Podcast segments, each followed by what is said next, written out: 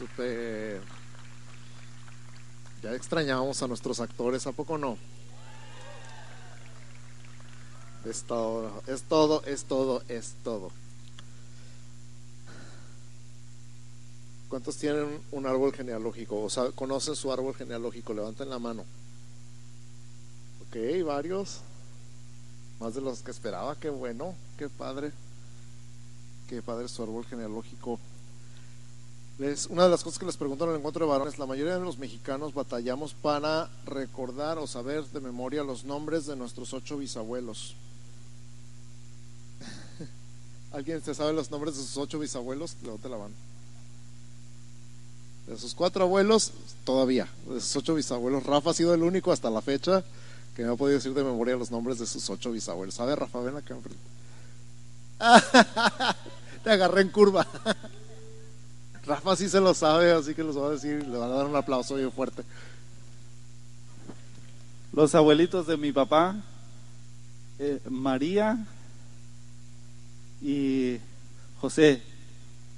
Y el era José y Ramona. Y de mi mamá, José María y Clementina. Y Jesús y Lupe, Guadalupe. Fuerte aplauso. Es conocer un poquito de nuestra genealogía, de nuestra historia. Así que qué padre. Yo batallé mucho y eso que todavía mi papá vive y me pudo dar varios nombres de varias generaciones, pero aún así hay algunos huecos en mi árbol genealógico. No sé cómo está el tuyo. Y no sé si te acuerdas que alguna edad te dio curiosidad preguntarle a tu papá, oye, ¿quiénes son mis abuelos? ¿Y cómo se llamaba tu abuelo?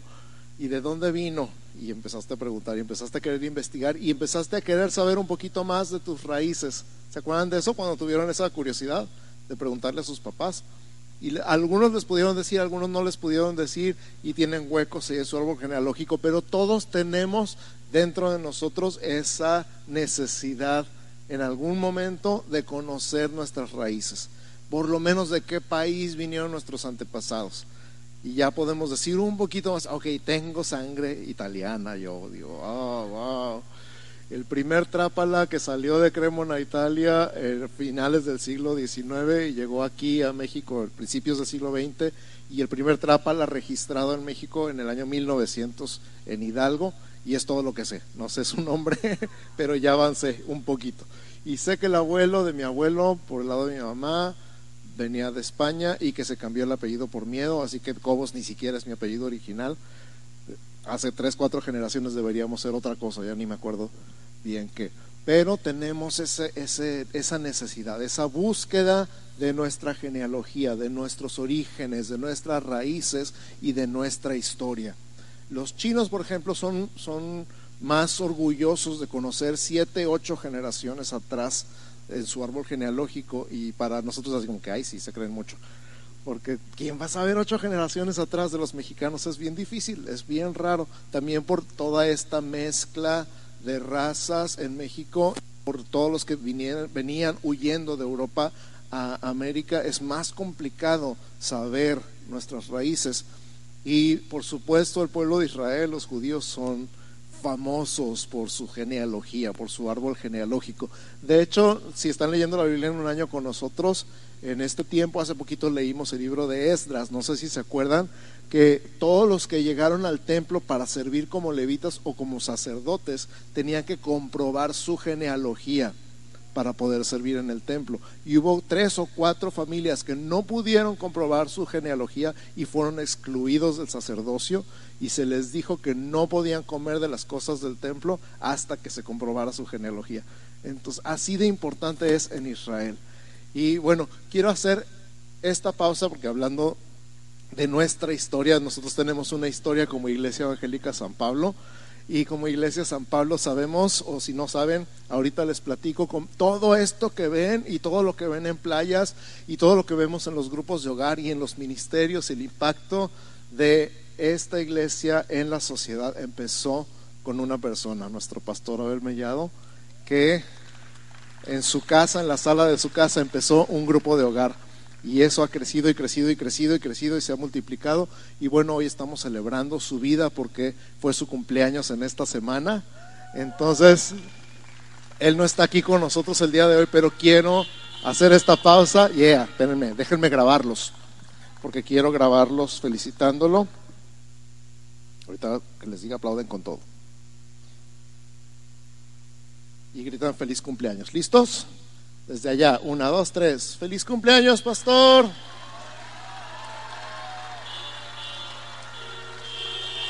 Feliz cumpleaños, feliz cumpleaños, feliz cumpleaños.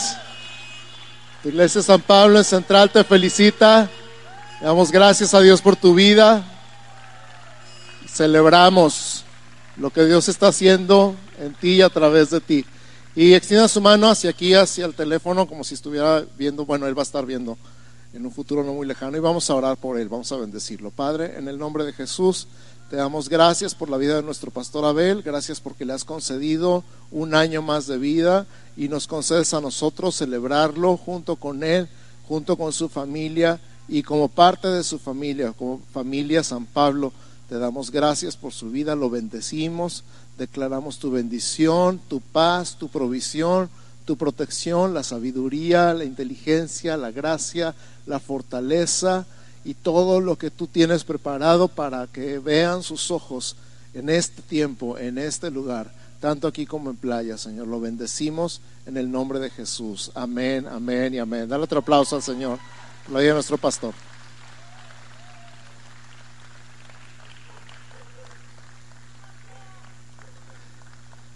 Es todo, muy bien.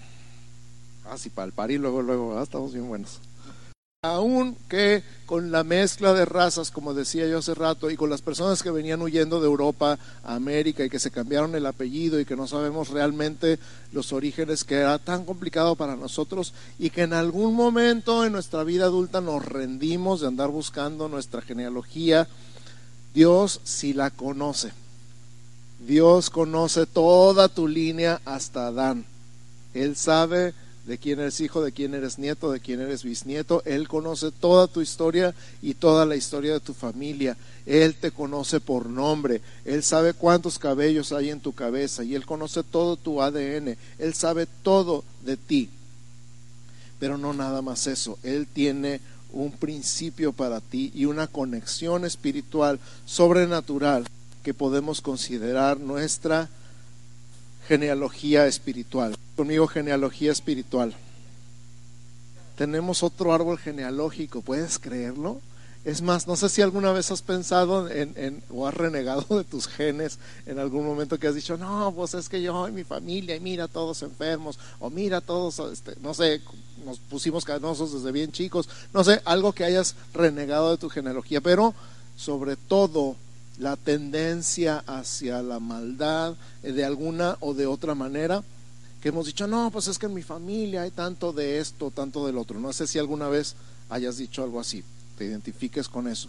Y entonces cuando le entregamos nuestra vida a Cristo, Él promete cambiarnos y espiritualmente lo hace, nos cambia de árbol genealógico.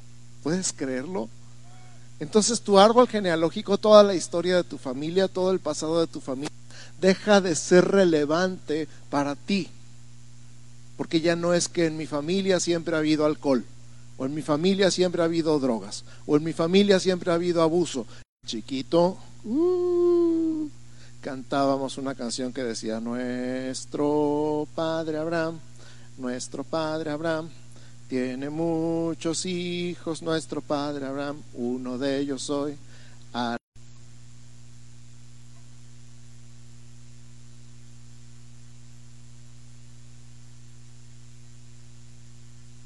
Génesis 12 del 1 al 3 dice, pero Jehová había dicho a Abraham, vete de tu tierra y de tu parentela y de la casa de tu padre a la tierra que te mostraré. Y haré de ti una nación grande y te bendeciré y engrandeceré tu nombre y serás bendición. Qué promesa. Bendeciré a los que te bendijeren y a los que te maldijeren maldeciré y serán benditas en ti todas las familias de la tierra. ¿Cuántos dicen amén? Fíjate, eh, cuando Pablo habla de esta promesa que Dios le dio a Abraham en Génesis 12, Pablo habla al respecto en Gálatas capítulo 3, versos 5 al 18. Lee conmigo, Gálatas 3, se me hace que es 15 y apunté mal aquí. 15 al 18. Dice, así Abraham creyó a Dios y le fue contado por justicia. Di conmigo, le fue contado por justicia. A ver, dilo otra vez, le fue contado por justicia. ¿Qué le fue contado por justicia? Que le creyó a Dios. Ahora, este término le fue contado, es un término como cuando estás llevando las cuentas, estás llevando una contabilidad o estás recibiendo o enviando. ¿Quién ha trabajado alguna vez recibiendo o enviando mercancía o anotando cuántas cajas entran, cuántas cajas salen? O aunque, sea, revisan la alacena o el refrigerador y dicen, ok, hay que comprar esto en el súper. Le fue contado es, ok, es justo, palomita. Escucha, la justicia que le fue contada a Abraham fue creerle a Dios. Por creerle a Dios, Dios le puso palomita. Fue contado, ok, entre los justos. Abraham fue contado como justo porque le creyó a Dios. Y continúa diciendo Pablo, sabed por tanto que los que son de fe, estos son hijos de Abraham. Repite conmigo, los que son de fe, estos son hijos de Abraham. Ahí está tu genealogía. Y la escritura, previendo que Dios había de justificar por la fe a los gentiles, gentiles somos todos los que no somos judíos, dio de antemano la buena nueva a Abraham. ¿Qué tengo que hacer para ser bendecido? Creer. ¿Qué tengo que hacer para ser bendecido? Creer. A ver, a ver, a ver, a ver, a ver. ¿Qué tengo que hacer para ser bendecido? Creer. Si soy creyente, soy como Abraham. Y entonces soy bendecido igual que Abraham, o junto con Abraham. Fíjate en el, capítulo 15, verso 6 de Génesis. Génesis 15, 6 dice, y lo llevó fuera y le dijo, mira ahora los cielos y cuenta las estrellas, si las puedes contar. Qué maravilla. Ahora, no existían las ciudades como ahora. No había luz artificial, no había iluminación, no había carros, no había casas con focos prendidos, no había reflectores, no había nada de lo que ahora nos impide ver las estrellas como las vio Abraham. Lo más parecido, y nunca se me va a olvidar, fue una vez en la vida que me ha tocado manejar por la rumorosa a las 3, 4 de la mañana. Las estrellas. No hay lugar para una más en el cielo no se veía un lugar donde, ay, aquí hay un huequito, aquí cabe otra estrella. No hay. Y le dice Abraham, ahora imagínate, esto es impresionante, Abraham está dentro de su tienda y Dios le está hablando y le está diciendo todo esto y Abraham como que sí cree, pero como que no sabe cómo, no se lo imagina, no le cabe en la cabeza y entonces Dios le dice, salte de la tienda. Hay veces que hay algo encima de ti que no te permite ver. ¿Te ha pasado? Es como una lona ahí que no te deja ver. Pero Dios te dice salta de la tienda. Y entonces las estrellas siempre habían estado ahí, siempre. Pero ahora nunca las había visto como las vio ese día. Se tuvo que salir de la tienda y cuando vio el cielo completamente estrellado, dijo Dios, cuéntalas si puedes. Imagínate, uno, dos, tres, cuatro. Ah, ya perdí la cuenta otra vez. Uno, dos, tres, cuatro. Y le dijo, así será tu descendencia. Así será tu descendencia. Y entonces está lo que citando Pablo. Dice, creyó a Jehová y le fue contado por justicia. Entonces, esa es la promesa de Dios a Abraham. Híjole, te la voy a repetir la de Génesis 12. Haré de ti una nación grande, te bendeciré, engrandeceré tu nombre, serás bendición, bendeciré a los que te bendijeren y a los que te maldijeren, maldeciré y serán benditas en ti todas las familias de la tierra. Esa es la promesa. Y creyó, cuando vio las estrellas, vio una visión, tuvo una visión de cómo sería su descendencia, incontable, imposible de contar. Y cuando le creyó a Dios, eso le fue contado por justicia. Y ahora entendemos, como está explicando Pablo, si somos de la fe, somos hijos de Abraham. No nada más es el pueblo de Israel, no nada más son los judíos, no hace falta tener ascendencia biológica judía, sino ser parte del árbol genealógico que se llama Jesús, para ser descendientes de Abraham, el padre de la fe y herederos de la promesa. ¿Tú eres? Yo sí soy. Soy heredero. Uh, entonces la promesa se recibe, número uno es por fe y número dos es para todos. Repite conmigo, es por fe y es para todos. Es por fe y es para todos. Es por fe y es para todos. Dile otra vez, es por fe y es para todos. Pero es que yo me he portado muy mal. Pero es que es por fe, no por cómo te portas. Pero es que yo soy un nadie. No tengo nombre, no tengo ascendencia, no tengo alcurnia. Pedigrí, va yo a decir. Pedigrí tienen los perritos, no las personas, ¿ok? No soy de la nobleza, no. Pero es que es para todos. Es por fe y es para todos. Es por fe y es para todos. Si tienes fe, si crees en Jesús, y eres parte de todos, eres candidato. Y entonces, piensa un momento, ok, Abraham fue, si no mal recuerdo, 1600 años antes de Jesús. ¿Cómo le iba a hacer Dios para tener un pueblo santo donde estuviera el Mesías cuando viniera? Entonces escogió algo que se llama la ley. Escucha, Moisés fue escogido para liberar del paganismo al pueblo escogido. Moisés fue escogido para liberar del paganismo al pueblo escogido. Imagínate cómo estarían si no tuvieran la ley. Para resguardar la promesa dada a Abraham por medio de la ley.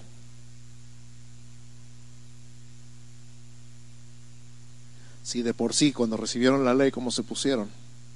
De por sí, añitos, poquitos años después de tomar la tierra prometida, se olvidaron de Dios, como hubieran estado si no hubieran tenido la ley. Galatas 3, ahí donde estábamos, versos 19 al 24, dice, entonces, ¿para qué sirve la ley? Fue añadida a causa de las transgresiones, hasta que viniese la simiente a quien fue hecha la promesa.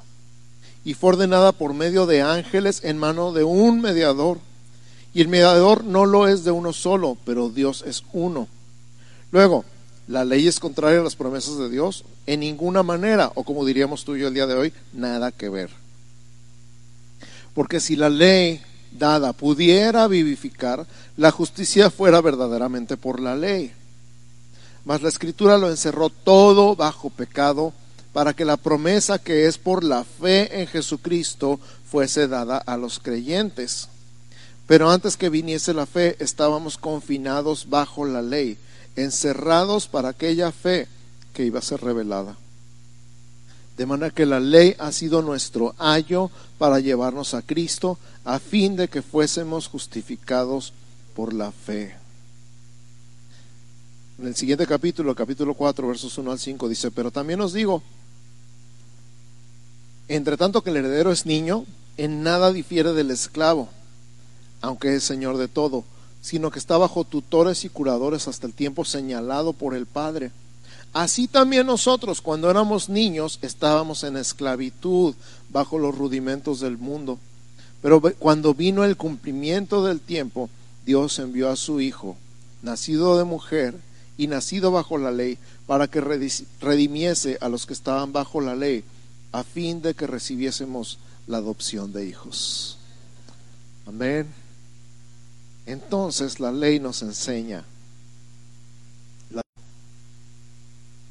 una sombra de lo verdadero. ¿Cuántos les gustaba jugar en los campamentos o cuando se iba la luz y poner una lámpara? A mí me encantaba hacer sombras en la pared y figuras de perritos y de gatitos y de elefantes y de caballos, lo que supieras hacer con las manos, de águilas. Y, y la gente ve la sombra y dice lo que ve, pero no es algo real, es una sombra. No es lo real, es una sombra. Estás adivinando por la sombra lo que estás viendo. Bueno, todo lo que pasó en el tabernáculo de Moisés era una sombra, no era lo real, era una sombra de lo que venía en el futuro. O sea, un teatro guiñol, una figurita de papel haciendo sombra en la pared, mostrándote a Jesús, mostrándote un cielo y un templo verdadero y un tabernáculo verdadero y un altar verdadero donde Jesús con su propia sangre como cordero se entregó y se derramó para salvación y perdón.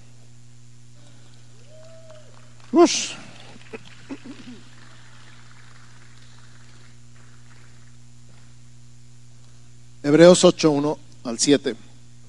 Hebreos 8 del 1 al 7 dice, ahora bien, el punto principal de lo que venimos diciendo es que tenemos tal sumo sacerdote, el cual se sentó a la diestra del trono de la majestad en los cielos, qué maravilla, ministro del santuario, pero el de veras, y de aquel verdadero tabernáculo que levantó el Señor y no el hombre.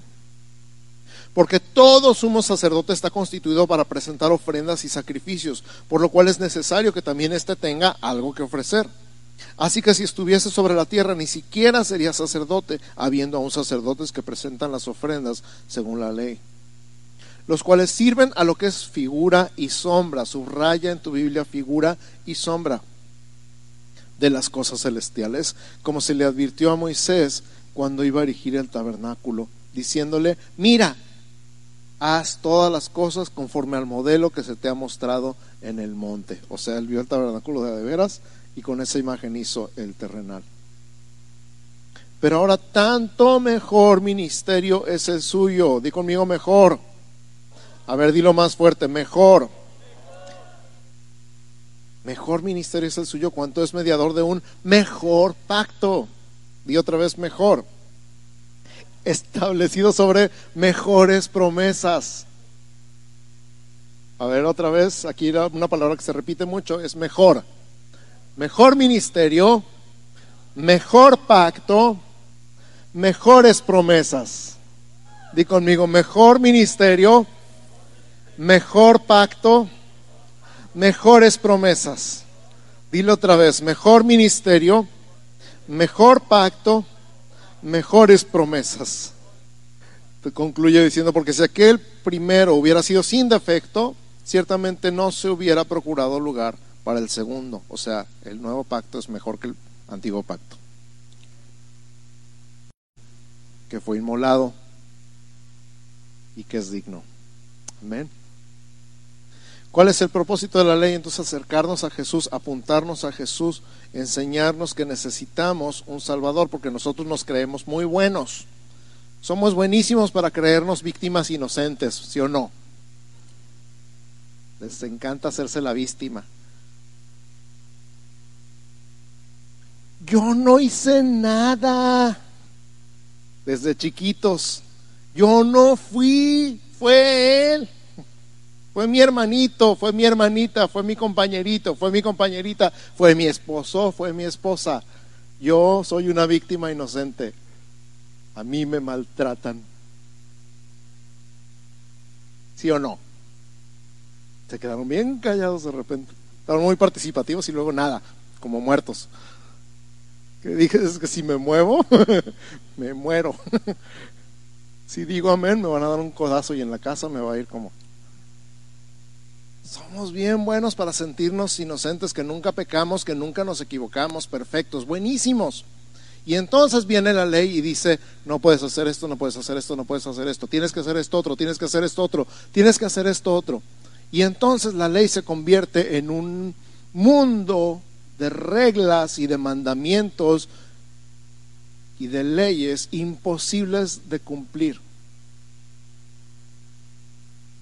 Me encanta cuando pongo el ejemplo de los diez mandamientos. No son diez, ¿eh? la ley son 613, pero siempre pensamos en los diez primeros, ¿no? Los diez mandamientos. ¿Quién ha cumplido los diez mandamientos toda su vida? Jesús, nada más. Amarás al Señor tu Dios con todo tu corazón, toda tu alma, toda tu mente y todas tus fuerzas. ¿Quién ha cumplido el primero? Toda su vida sin faltar ni una vez. El número 10, el décimo, no desearás, no codiciarás ni la mujer de tu prójimo y en términos modernos ni su casa, ni su carro, ni su trabajo, ni su esposo, ni, ni sus aretes, ni su bolsa, ni sus zapatos. ¿Quién ha cumplido ese toda su vida sin equivocarse ni una vez? Y ese es el propósito de la ley, que nos demos cuenta que no somos las víctimas inocentes que creemos que somos digamos, a lo mejor no soy tan bueno como yo creía. Me encanta decirlo de esta manera. La ley es la vajilla de porcelana china en las manos de alguien con dedos de mantequilla. Voy a repetir, la ley es la vajilla de porcelana china en las manos de alguien con dedos de mantequilla. Yo puedo, yo puedo, yo puedo. A ver, toma pues la vajilla. Le venía diciendo a mi esposa en el camino, un día voy a romper platos para ilustrar eso. Voy a traer una vajilla y la voy a quebrar todita pero que sea china.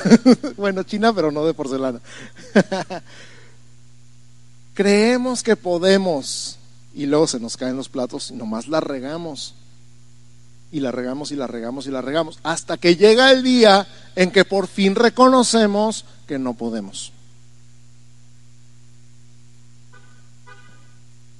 ¿Es la alarma o está aplaudiendo?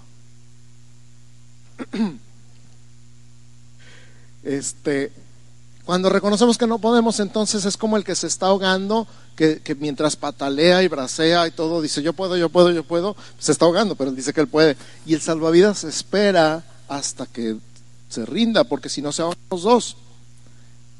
El salvavidas se tiene que esperar hasta que se deje salvar, y si no se deja salvar, entonces le pone un moquete y lo noquea, y entonces ya lo puede rescatar. Pero mientras estés yo puedo, yo puedo, yo puedo, ahí te estás ahogando. Ahí nos estamos ahogando. Ese es el propósito de la ley, que digas, no puedo. Y entre más pronto digas, no puedo, entonces viene tu salvación. Es que ya no puedo. Pues qué bueno, por fin te diste cuenta. Señor, ahí está, nomás esperándote. Ahí al ladito que digas, ¿me ayudas? Señor, sálvame. Fíjate, este nuevo régimen, este nuevo pacto, estas nuevas mejores promesas están en todo el Antiguo Testamento, pero te voy a poner cuatro ejemplos. Número uno, Isaías 53, 10 y 11. Con todo esto Jehová quiso quebrantarlo, sujetándole a padecimiento, cuando haya puesto su vida en expiación por el pecado. eso no está en la ley, ¿eh? verá linaje, vivirá por largos días, y la voluntad de Jehová será en su mano prosperada. Verá el fruto de la aflicción de su alma y quedará satisfecho. Por su conocimiento justificará mi siervo justo a muchos y llevará las iniquidades de ellos. Malaquías 4:2, mas a vosotros los que teméis se les sujetan, regocíjense de que sus nombres están escritos en los cielos. ¿Sabías que tu nombre está escrito en el cielo? Y después de esto derramaré mi espíritu sobre toda carne y profetizarán vuestros hijos y vuestras hijas. Vuestros ancianos soñarán sueños y vuestros jóvenes verán visiones. Y también sobre los siervos y sobre las siervas derramaré mi espíritu en aquellos días. Y daré prodigios en el cielo y en la tierra, sangre y fuego y columnas de humo. El sol se convertirá en tinieblas y la luna en sangre antes que venga el día grande y espantoso de Jehová y todo aquel que invocare el nombre de Jehová será salvo. Porque en el monte de Sión y en Jerusalén habrá salvación, como ha dicho Jehová, y entre el remanente al cual él habrá llamado. Ezequiel 36, 25 al 27. Esparciré sobre vosotros agua limpia y seréis limpiados de todas vuestras inmundicias. ¿Alguien se ha sentido sucio alguna vez? Sucio en su alma.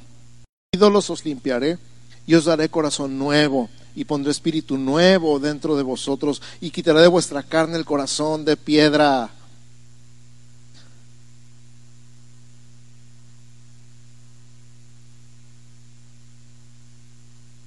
Ay, ese corazón de piedra como nos da lata. Ese corazón de piedra causante de tantos dolores, de tanto sufrimiento tan insensible. Quitaré de vuestra carne el corazón de piedra y os daré un corazón de carne. y pondré dentro de vosotros mi espíritu y haré que andéis en mis estatutos y guardéis mis preceptos y los pongáis por obra. Eso es como, ¿te acuerdas cuando dije la vajilla de porcelana china? No puedo, no puedo y no puedo y no puedo. Y cuando el, el nadador que se está ahogando y luego viene, eh, dice, déjame, yo, dame chance. Pero en, este, en, este, en esta ilustración no es el salvavidas que te noquea y te agarra contra tu voluntad. Es el Espíritu Santo que viene dentro de ti y toma el control cuando dices me rindo, me rindo, me rindo, me rindo. Toma el volante de tu carro, de tu vida y dice, ok, yo manejo.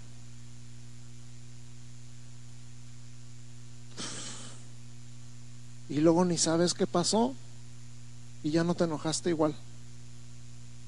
Luego ni sabes qué pasó y dejaste de decir groserías. Ahora hay alguien más en este corazón. Ya no, ya no eres tú, es Jesús. Y entonces todo lo malo, toda la mugre, todo el cochinero que salía de tu corazón, pues ya no, porque ya hay otra fuente en ese corazón y se llama el Espíritu Santo. Y dice, yo me encargo, pondré dentro de vosotros mi espíritu y haré que andéis en mis estatutos y guardéis mis preceptos y los pongáis por obra. En esta promesa de un mejor pacto, con un mejor mediador, en un mejor tabernáculo, con mejores sacrificios, basado en mejores promesas, nace la iglesia. la iglesia es el cumplimiento de la promesa de Dios a Abraham.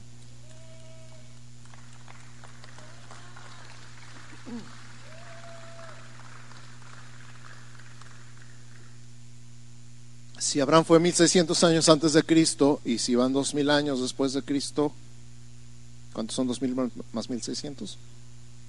3600 años después tú estás aquí. Tú estás aquí. Tú estás aquí.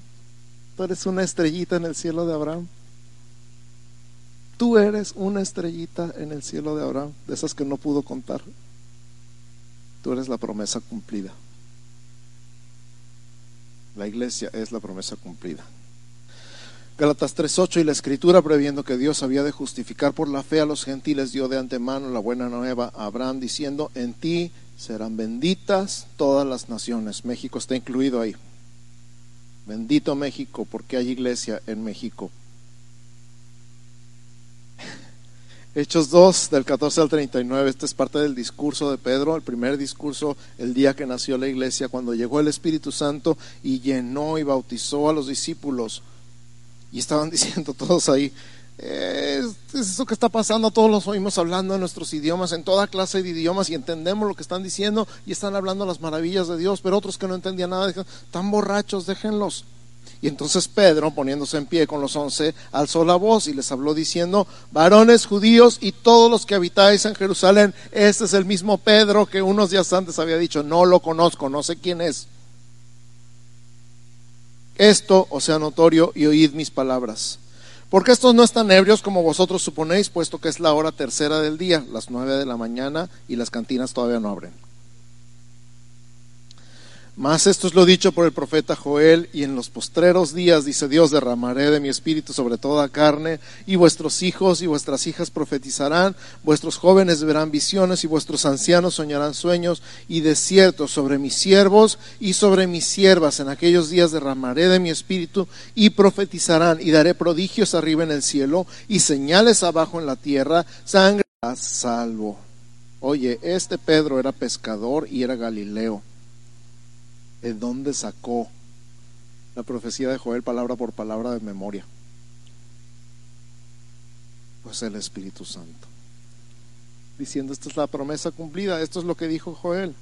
Varones israelitas, oí estas palabras. Jesús Nazareno, varón aprobado por Dios entre vosotros con las maravillas, prodigios y señales que Dios hizo entre vosotros por medio de él, como vosotros mismos sabéis. A este, entregado por el determinado consejo y anticipado conocimiento de Dios, prendisteis y matasteis por mano de inicuos, crucificándole, al cual Dios levantó, suelto los dolores de la muerte, por cuanto era imposible que fuese retenido por ella. No tengo mucho tiempo de explicarte, pero la paga del pecado es muerte y Jesús nunca había pecado, por eso la muerte no pudo retenerlo. Porque David dice de él, veía al Señor siempre delante de mí, porque está a mi diestra, no seré conmovido. Por lo cual mi corazón se alegró y se gozó mi lengua, y aun mi carne descansará en esperanza, porque no dejarás mi alma en el Hades, ni permitirás que tu santo vea corrupción me hiciste conocer los caminos de la vida, me llenarás de gozo con tu presencia. Varones hermanos, se os puede decir libremente del patriarca David que murió y fue sepultado y su sepulcro está con nosotros hasta el día de hoy. Pero siendo profeta y sabiendo que con juramento Dios le había jurado que de su descendencia en cuanto a la carne levantaría al Cristo para que se sentase en su trono, viéndolo antes, habló de la resurrección de Cristo que su alma no fue dejada en el Hades, ni su carne vio corrupción. A este Jesús resucitó Dios, de lo cual todos nosotros somos testigos. Así que, exaltado por la diestra de Dios y habiendo recibido del Padre la promesa del Espíritu Santo, ha derramado esto que vosotros veis y oís porque David no subió a los cielos, pero él mismo dice, dijo el Señor a mi Señor, siéntate a mi diestra hasta que ponga a tus enemigos por estrado de tus pies. Sepa pues ciertísimamente toda la casa de Israel que este Jesús a quien vosotros crucificasteis, Dios le ha hecho Señor y Cristo. Al oír esto se compungieron de corazón y dijeron a Pedro y a los otros apóstoles, varones hermanos, ¿qué haremos? Pedro les dijo, arrepentíos y bautícese cada uno de vosotros en el nombre de Jesucristo para perdón de los pecados y recibiréis el don del Espíritu Santo, porque para vosotros es la promesa y para vuestros hijos y para todos los que están lejos. Aquí estoy, aleluya. Para cuantos el Señor nuestro Dios llamare. Ahí estás tú también. Hechos 3, 24 al 26. Y todos los profetas, desde Samuel en adelante, cuantos han hablado, también han anunciado estos días. Vosotros sois los hijos de los profetas y del pacto que Dios hizo con nuestros padres, diciendo a Abraham, en tus simientes serán benditas todas las familias de la tierra. A vosotros, primeramente, Dios, habiendo levantado a su Hijo, lo envió para que os bendijese a fin de que cada uno se convierta de su maldad. Amén. Ese es el propósito, ese es el mensaje, esa es la palabra, ese es el Evangelio.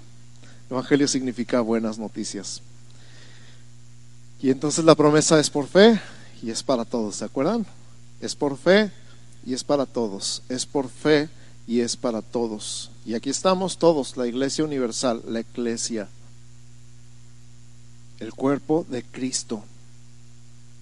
Efesios 1, 22 y 23 dice, y sometió, hablando del Padre, todas las cosas bajo sus pies. Está hablando de Jesús. Y lo dio por cabeza sobre todas las cosas. ¿A quién? Gracias a los tres que contestaron. ¿A quién? La iglesia, la cual es su cuerpo, la plenitud de aquel que todo lo llena en todo. Wow. ¿Sí sabías que somos el cuerpo de Cristo? ¿Sabías que somos el cuerpo de Cristo? Que somos sus manos y sus pies y su boca en esta tierra, en este tiempo. Manifestador de su vida, primera de Juan 1, 1 y 2, lo que era desde el principio, lo que hemos oído, lo que hemos visto con nuestros ojos lo que hemos contemplado y palpado nuestras manos tocante al verbo de vida, porque la vida fue manifestada y la hemos visto y testificamos y os anunciamos la vida eterna, la cual estaba con el Padre y se nos manifestó.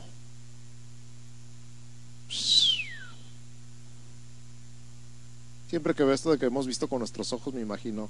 La gente así dice, Yo lo vi con estos ojos que se han de comer los gusanos. Lo que hemos visto a nosotros nadie nos contó, no estamos inventando, nosotros lo vimos, nosotros lo oímos, nosotros lo tocamos, la manifestación del verbo de vida que estaba con el Padre. La iglesia es mensajera del verdadero evangelio. Segunda de Pedro 3:9 dice el Señor no retarda su promesa según algunos la tienen por tardanza. Hey Señor, ¿cuándo vas a venir? ¿Por qué no has venido antes? Uy, ya se tardó el Señor. Uy, se me hace que no viene. Uy, se me hace que es puro choro. Él no la retarda, según algunos la tienen por tardanza, sino que es paciente para con nosotros, no queriendo que ninguno perezca, sino que todos procedan al arrepentimiento. La iglesia enviada al mundo por el Espíritu Santo. Hechos 1.8, pero recibiréis poder cuando haya venido sobre vosotros el Espíritu Santo. Y me seréis testigos en Jerusalén, en toda Judea, en Samaria y hasta lo último de la tierra.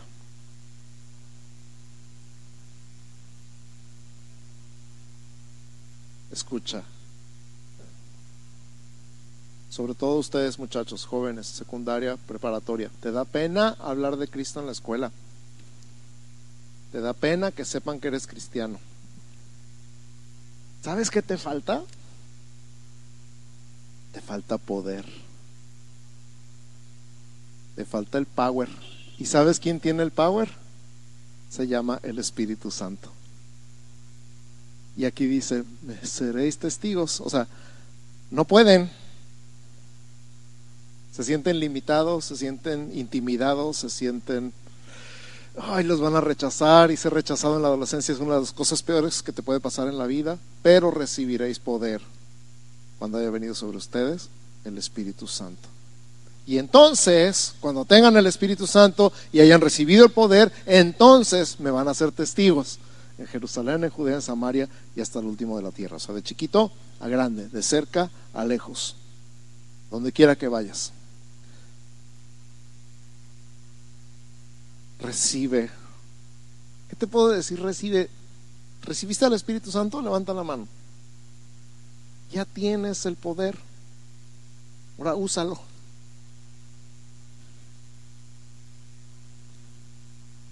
Voy a extender un poquitito más. Cuando, cuando, cuando Jesús nos dice, el, el, Señor nos dice en Efesios que somos hechura suya, creados en Cristo Jesús para buenas obras las cuales Dios preparó de antemano para que anduviésemos en ellas. Es como tienes un diseño, tienes un propósito, tienes un destino, tienes todo lo que se necesita, tienes eres como un reloj construido por el mejor relojero de todo el universo y no le faltó ni una pieza, no hay nada fuera de su lugar. Tienes todos los engranes, tienes todo lo que se necesita. Lo único que no tienes es el poder. Y esa pila que va a echar a andar todo ese mecanismo se llama el Espíritu Santo. Cuando entra en acción, todos esos engranes con los que fuiste diseñado se van a echar a andar y no va a haber nada ni nadie que te detenga. Y después, ay, que le daba pena hablar en la escuela, ahora no la callan.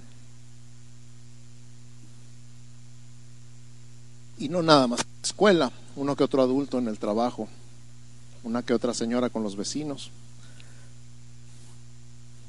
Tienes todo, todo, todo, todo lo que se necesita y el poder del Espíritu Santo para cumplir con tu propósito en esta tierra. Entonces Abraham recibió la promesa de una relación con el Padre, con el Dios Todopoderoso, Creador del cielo y de la tierra, que se iba a llevar a cabo por gracia, por medio de la fe. La ley protegió esa promesa de un nuevo pacto, un mejor pacto. Y esa promesa se cumplió en Jesús. Se cerró una era de ley y de salvación por obras y entra una era de relación personal, de amor, colaboración y confianza que se recibe y se vive por fe.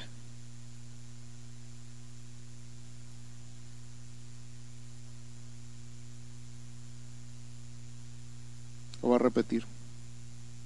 Entra una era de relación personal, de amor, colaboración y confianza que se recibe y se vive por fe.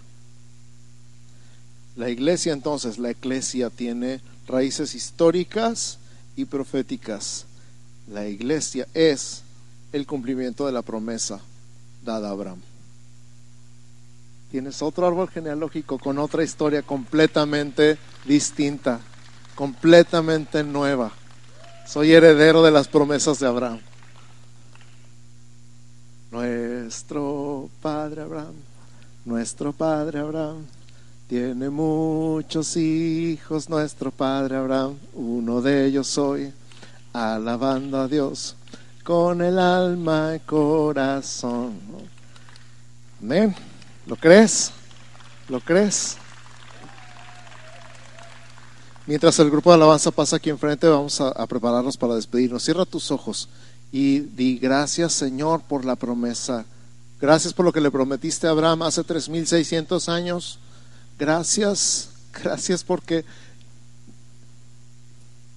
yo soy esa promesa cumplida.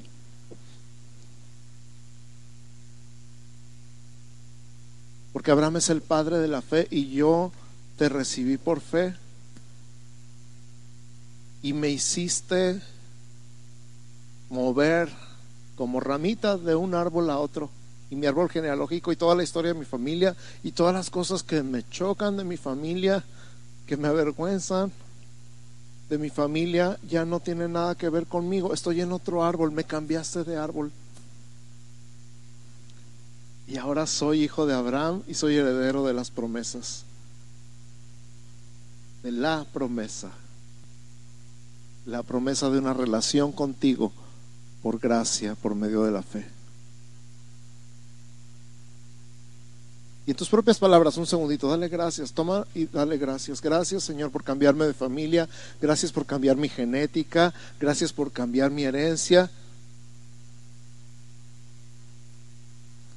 Si mi familia es enfermiza, yo no soy enfermizo. Si en mi familia hay cáncer o diabetes o hipertensión, en mí, en mí no hay eso porque yo cambié de familia, cambié de árbol. Si en mi familia hay abuso o hay alcoholismo o hay drogadicción o hay divorcios o hay embarazos no deseados, en mi generación no hay eso porque cambié de árbol. Bueno, no me cambié, me cambiaste de árbol. Y mi herencia es una herencia de promesas, es una herencia de fe, es una herencia de gracia. Gracias, gracias, gracias Señor por tu gracia, por tu amor, por tu salvación. Gracias por todo lo bueno lo maravilloso, lo asombroso de tu gracia. Gracias porque miles de años después aquí estamos viendo la promesa cumplida.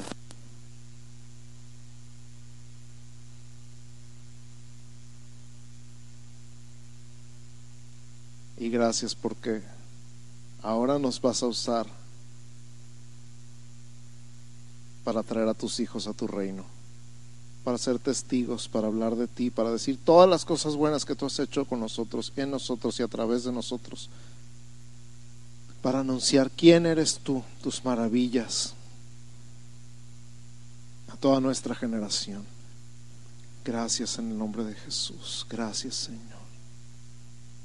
Y ahora ponte de pie con tus manos levantadas.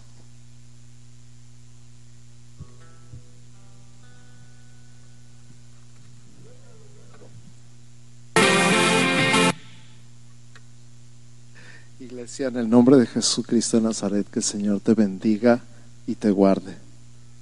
Que el Señor haga resplandecer su rostro sobre ti y tenga de ti misericordia. Que el Señor alce sobre ti su rostro y ponga en ti paz en el nombre de Jesús. Amén, amén y amén. Amén. Vámonos cantando.